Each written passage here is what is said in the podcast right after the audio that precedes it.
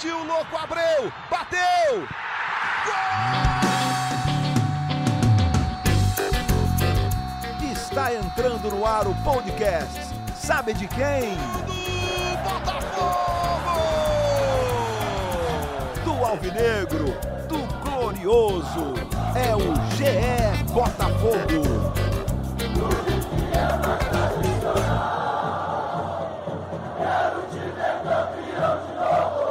Fala, torcedor alvinegro, tá começando o episódio 76 do podcast GE Botafogo. Eu sou o Luciano Melo. Tem muito assunto para a gente falar nesse podcast. Um momento bem complicado do Botafogo na temporada, depois da eliminação na Copa do Brasil diante do Cuiabá e ainda sem técnico. Estou recebendo aqui dois setoristas de Botafogo do GE, acompanham o dia a dia do clube. Como é que você está, Davi Barros? Seja bem-vindo. E aí, Luciano, tudo bem? Uma boa tarde, bom dia, boa noite. É, a situação não tá fácil não, cara. Realmente o negócio não... O torcedor tá, tá chateado e com muita razão, né? É isso. Para a gente falar também a nossa segunda convidada, outra setorista de Botafogo. Como é que você está, Emanuele Ribeiro? Seja bem-vinda. Fala, Luciano, Davi, galera alvinegra. É, tudo bem, né? Apesar dessa confusão toda que gira em torno do Botafogo, muito trabalho nos últimos dias e a eliminação para o Cuiabá é apenas mais um elemento dessa crise que ronda o Botafogo, Luciano.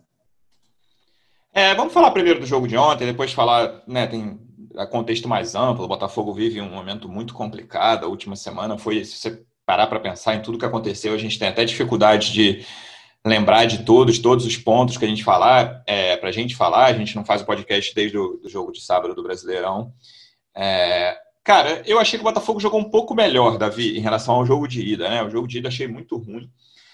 Mas é muito complicado, a gente até botou isso na análise que a gente publicou hoje no GE. É, tipo, fica, fica com a bola muito mais que o adversário, finaliza mais. O segundo tempo foi de posse de bola completo do Botafogo, o Botafogo da intermediária para frente, jogando, sufocando mas é um time muito sem poderio ofensivo, né? A gente falou isso várias vezes em vários episódios aqui.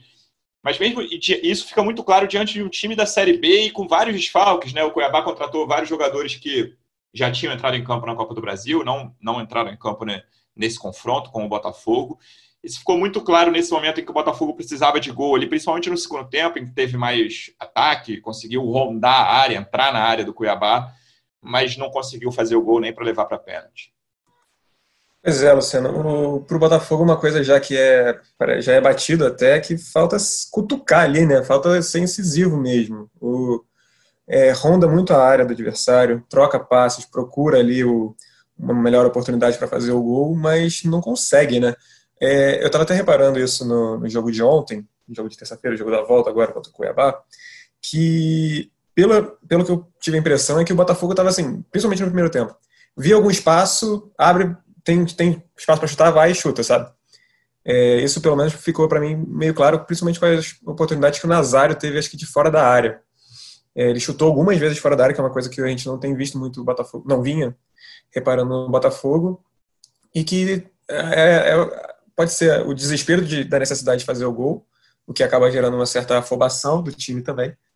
E aí é uma questão que, que a gente volta da, da qualidade do ataque do Botafogo, que não está dando certo já não é de hoje, não, não dava certo com o Valentim, não dava certo com o Autori, não deu certo com o Bruno Lazzaroni e agora nesse período até com o Flávio Tênis, é, esses dois jogos não também não está funcionando. Então, assim, eu acho que o, o, Botafogo precisa. Eu sei, que tem, eu sei que tem muita gente que critica o Pedro Raul, mas para mim ele é titular do ataque. Por mais que o Matheus Babi não. Ele tenha feito o gol contra, contra o Ceará, fez um bonito gol de cabeça ali, ele, ele é bom na finalização, de repente, acho que o ideal poderia ser tentar arranjar um jeito que ficassem os dois enfiados na área, mas aí como é que. Enfim, isso é um problema para o técnico, não é? é chegou a testar e também não funcionou muito, né? Mas eu concordo sobre o Pedro Raul ser titular. Pois é, eu acho que o Pedro Raul segura mais a bola no ataque. E isso falta ao Botafogo muitas vezes. Então, por mais que ele não seja aquele, nossa, camisa 9, perfeito, vai ser seleção e tudo mais, Sim. é o que o Botafogo tem no momento, é o que o Botafogo tem à disposição e é o que tem para fazer, cara. Não, não tem muito como fazer mágica também. É aí, mano, outro problema que passa muito o jogo de ontem, na minha visão, é pelos pontas, né? O Kelvin e o Varley tiveram um jogo muito abaixo. Acho que a dupla de Flávio, Flávio Tênis, Flávio Tênis e Lúcio Flávio demorou a tirá-los. Os dois saíram aos 14 do segundo tempo. Para mim, no mínimo, um deles deveria ter saído no intervalo, ou os dois. Fizeram o primeiro, assim, 59 minutos. O tempo que eles jogaram foi muito fraco. É um problema crônico do Botafogo. A gente já falou também várias vezes. Parece que é repetitivo aqui, desde a saída do dia Luiz Fernando e Luiz Henrique. As pontas são um problema crônico do Botafogo. E num jogo decisivo, você jogou com dois caras que um deles ficou encostado a maior parte da temporada. A gente pode até discutir se, se o fato de ficar encostado foi correto ou não. O Autori não contava muito com o Varley, isso ficou bastante claro. E um jogador que acabou de chegar com muita rejeição da torcida, não mostrou o que veio. Claro que a amostra dele é muito pequena ainda no Botafogo, né? tem pouquíssimos jogos.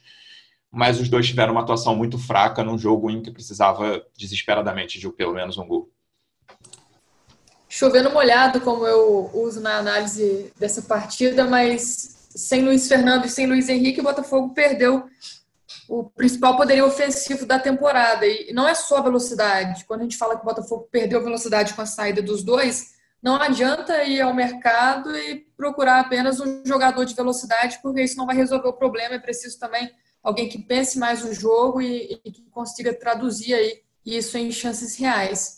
Varley e Kelvin foram os piores da partida, acho que ao lado do Kevin também, lateral direito, que para mim não foi bem. Mas os dois realmente no primeiro tempo foram muito mal, apesar de o Botafogo ter a posse de bola o tempo todo. No primeiro tempo foram quase 70%, 60 e alguma coisa. Mesmo assim, o Botafogo jogando no campo ofensivo, os dois não conseguiram é, aumentar essas chances do Botafogo. Tanto que o Botafogo só foi ter chance clara de gol no segundo tempo, com a entrada do Pedro Raul, todas as três principais chances do Botafogo saíram de, de finalizações dele, duas cabeçadas e um chute que parou no travessão. Mas foi só isso que o Botafogo fez para chegar perto do gol, Luciano. O Cuiabá também, se for pensar, teve uma chance clara que o, o Diego Cavalieri apareceu bem para defender, então o 0 a 0 não é um resultado injusto. O Botafogo foi superior, mas estatística, número não ganha jogo. E a postura do Botafogo mostra que esses números não ajudariam o Botafogo a colocar uma bola na rede, né? O, o Botafogo, apesar da posse de bola, apesar das 17 finalizações contra apenas 6 do Cuiabá, esteve muito longe do gol. E não adianta essa posse de bola sem agredir, sem atacar. O Botafogo ficou o tempo todo no campo do adversário, mas a gente pode olhar em muitos momentos tocando a bola de um lado para o outro, voltando a bola para o Honda no meio de campo, muitas vezes para os zagueiros que se antecipavam né, e subiam ali até o, o meio de campo também. E o Cuiabá fez o jogo dele, com a vantagem conquistada no Rio de Janeiro. O Cuiabá apenas esperou o Botafogo, jogou no erro do Botafogo, nem pressionar a saída de bola, nem nada. O Cuiabá apenas esperou e, e, esse jogo de paciência que o Botafogo precisava fazer, não conseguiu fazer, muito em razão também da primeira partida aqui no Rio de Janeiro, depois desse 1 a 0 dessa derrota para o Cuiabá, em um jogo em que o Botafogo também foi superior numericamente, em questão de volume, em questão de domínio. Acho que o Botafogo sentiu muito, e as decisões ao longo dessa semana para esse jogo contra o Cuiabá, fora de campo, também as decisões fora de campo também pesaram para que o time não conseguisse. Você fala do Varley, fala do, do, a gente pode falar do Lecaros que entrou contra o Ceará, foi bem, mas saiu machucado. A gente fala do Kelvin, jogadores que tiveram poucas oportunidades. Kelvin, no caso, chegou agora. Mas essa escalação do Botafogo, eu acho que tem muito também da questão extracampo, Luciano, porque um dos motivos dados pela saída do Bruno Lazzaroni na terça-feira passada foi pelo erro na escalação, foi porque. Jogo de ida. Isso, algumas pessoas internamente não concordaram com a escalação de alguns jogadores, então acho que nesse. Acho que do Cícero, é, nesse... principalmente, né? Isso, é. Mas nesses poucos dias, o Flávio Tênis, que não tem nada a ver, não tem culpa nenhuma dessa situação, tentou é, mudar e mostrar uma resposta. Olha, se aqueles não deram certo, vou tentar esses aqui, mas o problema vai muito além disso, vai de um planejamento equivocado para a temporada e de um elenco muito curto com opções realmente fracas. É difícil para o treinador, para quem está à beira do gramado, tentar mudar esse time. Essa parte que a Manu falou, eu acho fundamental, sobre o domínio estéreo, o domínio sem agredir. O Botafogo, em 180 minutos, não conseguiu fazer o Cuiabá sofrer, né? Talvez uns 20 minutos ontem do segundo tempo ali, 20 aos 40, talvez pouquinho mais, porque nos acréscimos o Botafogo não conseguiu ameaçar, ainda teve isso. É, no, no, primeiro tempo de ontem, o jogo que o Botafogo tinha completa obrigação de ganhar, as duas melhores chances são do Cuiabá. Aquela bola que o Marcelo salva num carrinho, que o jogador está sozinho de cara para o gol, e aquela defesa espetacular do Cavalieri. Uma das melhores defesas que eu vi no, no Brasil esse ano. E no segundo tempo, beleza. Conseguiu ter chance, as três do Pedro Raul, principalmente, né? não tem muito. É um cruzamento do Kevin, teve um jogo ruim também, concordo com a Manu. Mas deu um cruzamento para a defesa que o goleiro pega, um cruzamento do Nazário. E aquela última na trave, que foi até uma ajuda do goleiro. O goleiro agarrou bem do Cuiabá, mas ele deu um soquinho muito ruim naquela, na, no lance que originou a bola na trave do Pedro Raul. Esse domínio também é uma tônica, né, Davi? Assim, um domínio estéreo em 180 minutos contra um time da segunda divisão, você fez o time sofrer em, sei lá, 25, 30 no máximo. Uhum, sim, sim. E que era uma, foi um dos motivos também da, da demissão do Lazzaroni, né? Que foi, uh, da, da, no outro podcast a gente falou que era uma demissão entre aspas, mas acabou no fim das contas sendo. É, ele saiu é... e decidiu não ficar, né? Exato, exato. E então, assim, o, o, isso foi acontecer contra o Goiás, por exemplo, e aconteceu no primeiro jogo contra o Cuiabá, que você, no time do Lazzaroni, você cercava e não, não conseguia justamente é, ameaçar o time. Agora já, já não me lembro mais quem falou sobre o Luiz Henrique e o, e o, e o Luiz Fernando, essa ausência deles, desses jogadores mais incisivos, que vão para cima, vão para dentro, e das pontas, né? E que aí não, não dão. Agora, sem eles, não, não tem tanto essa, essa possibilidade de ataque ali, uma, um cara mais de velocidade, de de repente faz, tentar fazer um drible para ter uma, uma vantagem numérica, né, no fim das contas, dentro da grande área. Então, eu acho que perdendo esses jogadores, o Botafogo ficou muito refém dessa troca de bola, dessa troca de passes é, entre os jogadores do, da frente, que na verdade não, eles não são de tanta mobilidade, né? Quem, quem ele vai ser um cara que infiltra? Talvez o Caio Alexandre, que infiltra, se movimenta de uma forma que eu acho interessante, eu, eu, eu gosto bastante do Caio Alexandre. Mas, assim, o Honda não é esse jogador de mobilidade. O Bruno Nazário não é um jogador de mobilidade. São jogadores, digamos, mais cerebrais, talvez.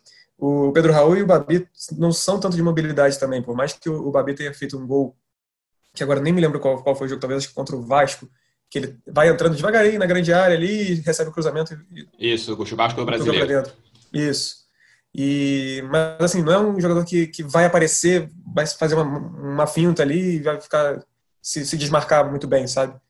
Então isso eu acho que falta bastante para o Botafogo. É, não dá para ele ficar, para o time ficar esperando que alguém se movimente, entendeu? É, parece um pouco de falta de, de ímpeto mesmo. E isso ficou bastante claro e foi até uma um, uma reclamação da, da, diretoria quanto ao primeiro jogo. Teve gente que achando que dentro do vestiário a derrota foi aceita, aceita de uma forma é, natural, ah, acontece, tudo mais. Entendeu? Eu vejo mais dessa forma um, um pouco apático mesmo o time. É, Manu, vamos então, saindo do, das quatro linhas de ontem, é, fazer um breve resumo aqui do, do que aconteceu no Botafogo desde o jogo contra o Cuiabá, do primeiro jogo é, na, naquela noite de terça-feira da semana passada, tenho a já famosa thread do Felipe Neto no Twitter, que a torcida do Botafogo, enfim, ele levanta alguns pontos que eram sabidos por algumas pessoas e pela grande massa da torcida eu acho que não eram sabidos, sobre a dificuldade da SA e o início, como o projeto inicial está por um fio, quase né, a saída do Laércio, que a gente tinha publicado no GE, inclusive, é, todas as dúvidas sobre o novo projeto da SA, todas as dúvidas sobre a possível recuperação judicial, todos os riscos que o clube corre com isso. E aí, na quarta-feira, o Montenegro dá aquela coletiva virtual que durou quanto tempo, Manu? Quatro horas? Você estava lá? Eu estava lá. A gente começou por volta de seis da tarde, isso foi até dez, isso aí. Quatro é, horas, e, quatro horas. E, e aí, tem vários recados leve, ali né? que... Uma coisa leve. É, tem vários recados do, do Montenegro que eu não achei legais, assim, tanto para quem está dentro do Botafogo quanto para quem está fora. O Botafogo está numa busca por técnico e você lê todo, ou você vê, tá lá no YouTube para quem quiser ver, mas pode ler a nossa matéria, por exemplo. Você olha aquela ali, aquilo ali e você fala, cara, esse é o cara que manda no futebol do clube eu tenho interesse de ir para isso, para esse lugar, sabe? Eu tenho, esse clube é o lugar certo para continuar minha carreira, para dar sequência. E os caras que estão lá dentro, mesma coisa, vendo as críticas que o Montenegro faz ao grupo, não é a primeira vez, não é só o elenco desse ano, isso é, aconteceu bastante ano passado também, anteriormente. É, e aí vem um jogo que o Botafogo jogou bem, o Botafogo estava na mão, mas aí é, é, requinte de crueldade, né, cara? Pênalti perdido, mudou o jogador, que o cara já tinha, a Honda já tinha feito um gol de pênalti, muda, o Vitor Luiz isola, enfim. E aí vem uma, essa eliminação. Em meio disso, tem uma busca por técnico que eu quero saber depois é, como tá. O César Farias é o plano A, a gente publicou na segunda, mas a Federação Boliviana ainda não liberou. O que, que o Botafogo vai fazer? É, como é que você acha que esse, todo esse clima, você falou isso um pouquinho na sua última participação, Manu, esse clima fora de campo, essa turbulência, essa crise, influencia os jogadores? Eu acho que a, que a eliminação é só mais um elemento de uma crise que está muito maior do que sair da, da Copa do Brasil. Mesmo que internamente se falava que a Copa do Brasil seria o título mais palpável para o Botafogo na temporada, por ser mata-mata, por ter condições, né, esportivamente falando, já sabia-se também que, pela qualidade do elenco, pelo que o Botafogo mostrou até aqui, era muito difícil que o time continuasse vivo na competição. Porém, passar pelo Cuiabá era algo que tinha uma chance consideravelmente maior. Nesse momento que a pressão da torcida cresce, é, Luciano, acho que o clima internamente fica muito pesado para os jogadores, principalmente, tanto que já tem jogadores recebendo ameaças. É, na terça-feira, após a derrota para o Cuiabá, teve jogador que respondeu o torcedor no Instagram, entrou na pilha, porque vai virando um bolo, né? um momento de, de muita instabilidade. Salários estão em dia? No momento estão, o Botafogo até pagou adiantado o mês de outubro. Acho que isso é um reforço importante para dar um pouco mais de motivação para esse elenco que precisa se recuperar no Campeonato Brasileiro, mas o clima interno é muito instável. Você citou aí os elementos dessa semana, né? A questão do Felipe Neto, acho que a gente tem que avaliar com cautela também. Tem teor político, tem parte do, do torcedor também, porque ele falou um pouco de cabeça quente depois de uma derrota para o Cuiabá em casa. Tem muita coisa ali que é real, tem outras coisas que é opinião dele, pelo que ele acompanhou de perto dentro do clube. Fato é que a torcida comprou essa briga do Felipe Neto e a semana foi de muita cobrança para os dirigentes e para os jogadores. E isso fez com que a diretoria do Botafogo fizesse, é, direcionasse suas ações ao longo dessa semana pensando no retorno do torcedor. Então, essa busca por, por treinador também, ela tem sido feita tendo como termômetro o, a opinião da torcida. Por isso que, que a gente viu aí ao longo da semana alguns nomes sendo sondados, algumas conversas sendo feitas, aquela reunião com Alexandre Galo no Rio de Janeiro, que, que não foi nada legal pelo, pela situação, né, por como acabou, o Botafogo já não teria interesse no treinador, mesmo assim o recebeu aqui no Rio de Janeiro. Então, são vários elementos ali que mostram que a torcida tem um peso e está usando a cobrança, está usando as ameaças nas redes sociais para fazer com, que a diretoria haja de acordo com o que o torcedor pense. Claro que levar em conta a opinião da torcida é muito importante para o clube, mas acho que o Botafogo está num momento de tanta pressão que o que a torcida pensa fala mais alto do que qualquer coisa e por isso vai tropeçando no, nos bastidores, é, uma decisão atrás da outra. A entrevista coletiva do, do Montenegro realmente tem esses pontos aí que você citou, que eu acho que piora muito o clima interno e externo. Ele fala coisas da torcida, ele fala coisas é, de pessoas que trabalham no clube, falou tanto que eu acho que a saída do Lazzaroni depois, ele pedindo para deixar o clube, sendo que tinha combinado de ficar como auxiliar, eu acho que tem muito a ver com essa entrevista do Montenegro, pelas coisas que ele falou. Acho que ele não, não fala por mal, né? A gente conhece o Montenegro, é um dirigente à moda antiga, sendo que hoje a gente é, tá, precisa tanto tempo de... nesse negócio, né, Manu, que já é, devia ter aprendido. A gente precisa de, de pessoas que, que pensem, às vezes, com uma mentalidade diferente. Agora, uma pergunta até que, que eu me faço e faço para vocês, para os torcedores. Está ruim com o Montenegro? Nesse momento, acho que estaria muito pior sem ele, porque na, na coletiva ele fala que o Botafogo está falido, o Botafogo não tem dinheiro para pagar conta de luz, conta de água, e ele bola, teve né?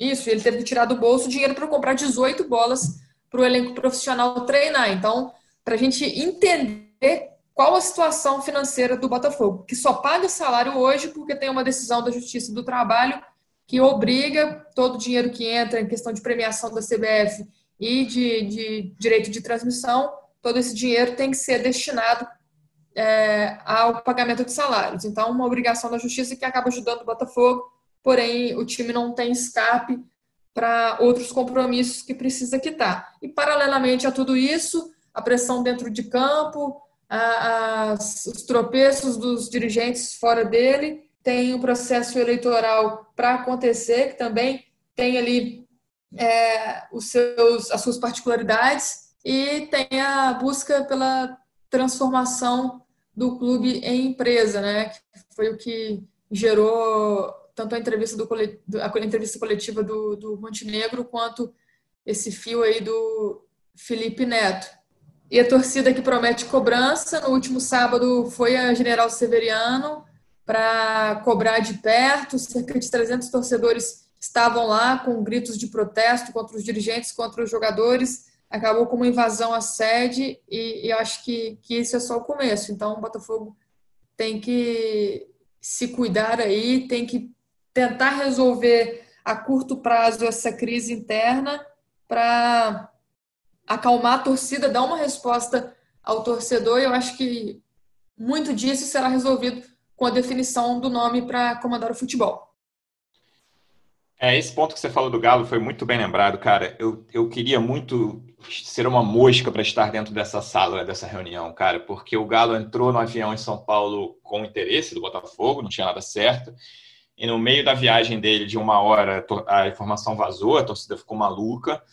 E ele chega com o Botafogo já tendo desistido de qualquer interesse, não que estivesse certo, mas enfim, o Botafogo já tinha aberto mão daquela possibilidade. Queria muito ver essa reunião dele falando com o Túlio ali. Fala aí, Túlio. O Túlio fala, Galo, beleza? Cara, vou te oferecer um biscoitinho, uma água, mas a gente pode trocar uma ideia aqui, falar da sua família, eu falo da minha, que não vai rolar, cara. Deve ter sido um negócio muito constrangedor, assim, porque foi uma, mais uma decisão tomada pela força da torcida. A gente pode até discutir se o Galo era o melhor nome. Para mim, claramente não era o melhor nome. O Galo hoje não, não acha um treinador em condições de comandar o Botafogo mas é, um, é, é uma negociação muito mal conduzida é, e o Botafogo está nessa luta, né, Davi? Assim, de quem vem, já tomou várias negativas nesse mercado. E aí eu quero te pergunto, como é hoje, a gente está gravando no início da tarde de quarta-feira, como está a situação do César Farias lá na Bolívia? É, Luciano, eu, eu acho, só fazer um, uma introduçãozinha ah. a isso, eu acho que ah, seja quem for o nome definido pelo Botafogo para ser o treinador, ele vai gerar muita reação negativa da torcida. Porque se o Botafogo procura um treinador que seja um medalhão para dar uma chacoalhada no elenco e tudo mais, quem seria esse cara de esse medalhão, esse cara com experiência, com caixa, que fosse conhecido, que fosse aprovado e que o Botafogo conseguisse pagar, sabe? É, são muitos, são muitos cis, entende? São, são muitas variantes. Isso eu acho que é uma, uma questão muito delicada. Então, a rejeição da torcida vai vir, na minha opinião, vai vir seja quem for o escolhido. É, agora, sobre o César Farias, ele tá, ele quer vir, ir para o Botafogo, pelo menos a informação que a gente tem a princípio é essa, ele já está até batendo pé na Federação Boliviana para vir ao Botafogo. A questão, aparentemente, o, o grande empecilho seria o quando ele vem. É, o, o que a gente conseguiu de informação, pelo menos até agora, é que a federação justamente não quer liberar ele antes da, dessas rodadas da eliminatória, porque né, é, é daqui a uma, duas semanas. Então, espera, a ideia da Federação Boliviana é que esperasse esses jogos e aí sim liberaria. Agora, tem questão de documentos que estão envolvidos aí. Mesmo que o, que o Botafogo consiga trazer o, o César Farias para agora, é, a documentação dele não ficaria pronta tão cedo porque é questão de é, leis trabalhistas e tudo mais, né? Então, talvez não conseguisse nem pegar, por exemplo, o jogo, o jogo contra o Bahia. Sendo essa a, a grande prioridade do Botafogo, talvez, isso a gente não tem informação ainda, é, pelo menos eu não tenho, é que talvez não deixe isso de lado, pelo menos por enquanto, Sim. entendeu? Agora a questão é, Tá, então não vai num treinador estrangeiro, então vai voltar a carga para o futebol brasileiro? Seria isso? Então, voltando a carga para o futebol brasileiro. É, é, é um, quase que um ciclo, entende? É, quem é o cara que vai aceitar assumir o Botafogo? E até a coletiva que a, que a Manu estava falando da coletiva do Montenegro.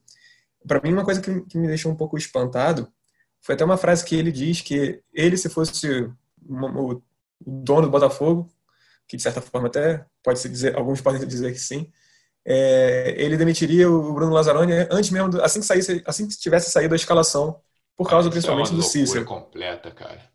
E aí, que treinador vai aceitar? Eu, eu me colocando assim nessa, nessa vaga, nessa posição de treinador, eu, eu, confesso que eu não sei se eu aceitaria. Por mais que o Botafogo é um time, é um time grande, time tradicional pra caramba, tá, claro, tá numa fase ruim, mas é uma influência externa de você não ter a segurança de quem você vai escalar, que é muito delicada, sabe? E a Manu fez até a, o questionamento de se com, se com o Montenegro está ruim, com ele estaria pior. Eu acredito que sim, o Botafogo não, não seria quem é o time que é hoje se não houvesse Montenegro ali. Então, é uma questão muito delicada, mas é isso, é, é essa gestão à moda antiga, né? digamos assim. Então, nesse ponto de vista internacional, do, do técnico estrangeiro, voltando agora, é, tem esse empecilho, principalmente da documentação. É, cabe agora ao Botafogo conseguir solucionar isso. É, aparentemente, o, o Túlio e o, e o Nelson Mufarrege, que estão com a delegação em Cuiabá, eles estão tentando ver isso com a Federação Boliviana e acreditamos que teremos um novo capítulo, talvez até enquanto esse episódio do podcast possa estar atrasado já com relação à realidade. É, lembrando que a seleção da Bolívia joga nos dias 12 e 17 de novembro, né, pelo, pelas eliminatórias, e a, a federação não quer liberar o César Farias de jeito nenhum antes desses jogos, teria pelo menos mais duas semanas, fora a questão da documentação. Se não conseguir o acerto com o César Farias, Manu, mais uma negativa, nesse caso não é negativa porque o treinador que, quer vir, que, que, que, faz nessa hora? O, o David falou, volta para o mercado brasileiro. Mas aí tem a questão com o Botafogo, que eu acho outra precipitação. Quando tira o Lazzaroni na mesma hora, no mesmo dia, ou logo no dia seguinte, falar, ah, a gente está procurando técnicos mais experientes. E aí você vai olhar o mercado dos técnicos experientes, ou são muito caros, ou são abaixo do nível do Botafogo, na minha opinião. É, é uma situação muito complicada essa busca do Botafogo, no, no momento atual do Botafogo no mercado de treinadores muito delicada e esse foi o primeiro perfil dado pela diretoria do Botafogo, um cara experiente que ajudaria a segurar esse rojão também fora de campo.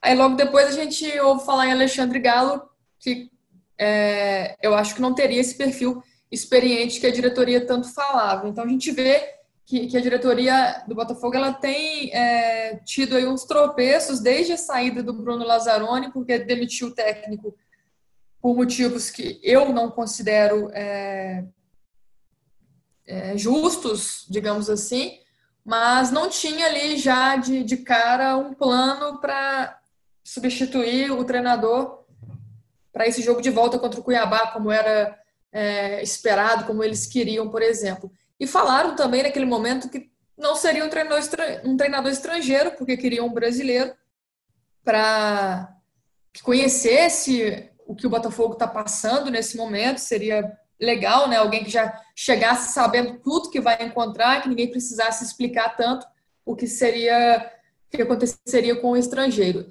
Começou ali a busca por alguns brasileiros. Você citou, o Davi falou também essas é, sondagens, essa forma meio estranha de agir no mercado, talvez afastou alguns nomes que pensaram: será que eu vou, eu vou segurar esse rojão? Acho que não seria o momento. Montenegro vai e fala na coletiva que não tem teto salarial, poderia contratar é, qualquer um, claro que não um Pepe Guardiola, mas não, não teria dado assim um limite para o Túlio. Do outro lado, a gente ouve que existe sim um teto salarial, existe sim um, um compromisso, uma responsabilidade financeira, até porque a gestão vai trocar aí no final do mês, né, com a eleição, então tem que preocupar com o próximo presidente do Botafogo e começaram a surgir os nomes estrangeiros. Primeiro foi o, o Daniel Garneiro, que teve uma proposta em mãos do Botafogo, resolveu recusar não pelo valor, mas por questões pessoais. O Botafogo partiu para esse nome do César Farias e no meio disso tudo, muitas especulações que até atrapalham um pouco a ação da diretoria no mercado, porque cada nome que, que vai saindo e que a torcida vai negando além de prejudicar a imagem do Botafogo, prejudica também a imagem daquele treinador que está sendo comentado ali no momento. E o Botafogo chegou no, no César Farias, perfil que pode ajudar nessa questão da disciplina, de, de, ser mais duro, mais incisivo com o elenco. Por outro lado, tem os problemas também disciplinares que a gente trouxe até em matéria lá no GE. Globo, mas eu acho que depois de ter é, pesquisado muito no mercado, o Botafogo entendeu que esse seria o nome que se encaixava no perfil que o, que o clube procura no momento. Se não tiver e o aí, César Manu, Farias... Desculpa, desculpa te interromper rapidinho. É, é até essa, essa pesquisa me, me, deixa muito na dúvida, assim, cara, porque quanto tempo será que o Botafogo pesquisou cada um desses nomes, sabe? O, o Farias foi o quê? A quarta, quinta opção? Até chegar ele? Tinham, por exemplo, sabiam antes de, da proposta oficial que o Botafogo fez que ele tinha a acusação de corrupção, por exemplo, de só é, convocar jogador na Bolívia, na seleção boliviana, se assinasse com a agência X, não que ele esteja culpado, ele está respondendo a isso, está em aberto, mas existe essa acusação, existe, existem outras polêmicas de briga com dirigente, jogador. Isso me deixa muito na dúvida, cara. É, até onde vai a pesquisa de cada um desses nomes aí? É, eu acho que não vai muito a fundo, né? Porque eu acredito que o Botafogo não estava a par dessa situação, tanto que começou a ser questionado somente depois que, que o nome veio à tona e que a situação também é, foi revelada e foi comentada. E, como você disse, também não, não, sei se dá muito tempo para ir a fundo e, e, pesquisar o treinador. Acho que tem muita questão do empresário também que chega e oferece e o, o César Farias quer essa oportunidade no futebol brasileiro, está vendo com, com olhos positivos, né? Como o Davi falou, depende mais da Federação da Bolívia. O Botafogo esperava uma resposta, pelo menos até ontem, agora já mudou o prazo para a tarde de hoje. E tem a questão da documentação, talvez nem se, se ele falar sim, deu tudo certo, ele poderá treinar o time já na próxima partida contra o Bahia. E agora eu acho que o Botafogo até trabalha com, com os nomes ali para plano B, surgiu o nome do Ramon Menezes, outro que é, a torcida caiu de cima para que não seja contratado. Eu não acho que o Ramon seja um nome ruim, acho que não fez um trabalho ruim no Vasco, mas a diretoria também avaliou dessa forma, que seria um nome bom, mas agora com a pressão da torcida já muda isso. E surgiu nos últimos dias também, no meio dessa dessas sondagens todas, o nome do argentino Juan Pablo Vorvoda, difícil até falar o nome dele, tem que aprender se, se foi ele que, que vier mesmo. Mas surgiu esse nome que seria um plano B. Então o Botafogo estaria à procura ainda de um estrangeiro, caso o César Farias negasse. É, é, é muita é, é, muita confusão. No meio disso tudo, Túlio Lustosa, gerente de futebol, está tentando apagar esse incêndio com o elenco, com a diretoria, porque ele, nesse momento, tenta blindar esse nome, essas negociações, até para não prejudicar, prejudicar o clube nem os, os treinadores que estão sendo sondados. Mas não tem como, né, Luciano? Sempre vai sair esse nome e a confusão está formada na, na web. Bom, vamos ver nos próximos dias se a gente vai ficar finalmente descobrir o novo técnico do Botafogo. Lembrando que no domingo o Botafogo joga contra o Bahia, jogo chave no Brasileiro, fora de casa, na Fonte Nova, às 6h15 da tarde noite. O Botafogo é 14 colocado, o Bahia é 15 O Botafogo tem um ponto a mais só, 20 contra 19 do Bahia. Não sabemos ainda quem estará na beira do campo, mas é muito mais provável ainda que seja Flávio Tênis, Davi. Ah, sim. Uh, se eu tivesse que, que chutar, apostar, assim, eu diria que que seria o Flávio Tênis. Pelo visto, até é, tá, tá a questão, na, até que eu já vi no Twitter, assim, que é, não, não se sabe o que, que vai acontecer primeiro. Vai ser eleito presidente dos Estados Unidos ou, ou treinador do Botafogo? tá difícil. Davi, obrigado pela sua presença mais uma vez. Na segunda-feira, então, a gente volta com tudo sobre o jogo contra o Bahia e, quem sabe, com o novo técnico do Botafogo. Um forte abraço, Luciano. Um beijo, Manu. Vai ser semana longa. É, como tem sido as últimas no Botafogo. Manu, obrigado pela sua presença mais uma vez. Um beijo, até segunda. Beijo para você, Luciano, para o Davi, para a torcida alvinegra. Mais uma vez eu encerro pedindo dias melhores para o Botafogo e acompanhe tudo lá no GE. Globo, que a gente está em cima dessa história. É isso, é o que todos nós desejamos. Torcedor Alvinegro, obrigado pela audiência mais uma vez. Até segunda, um abraço.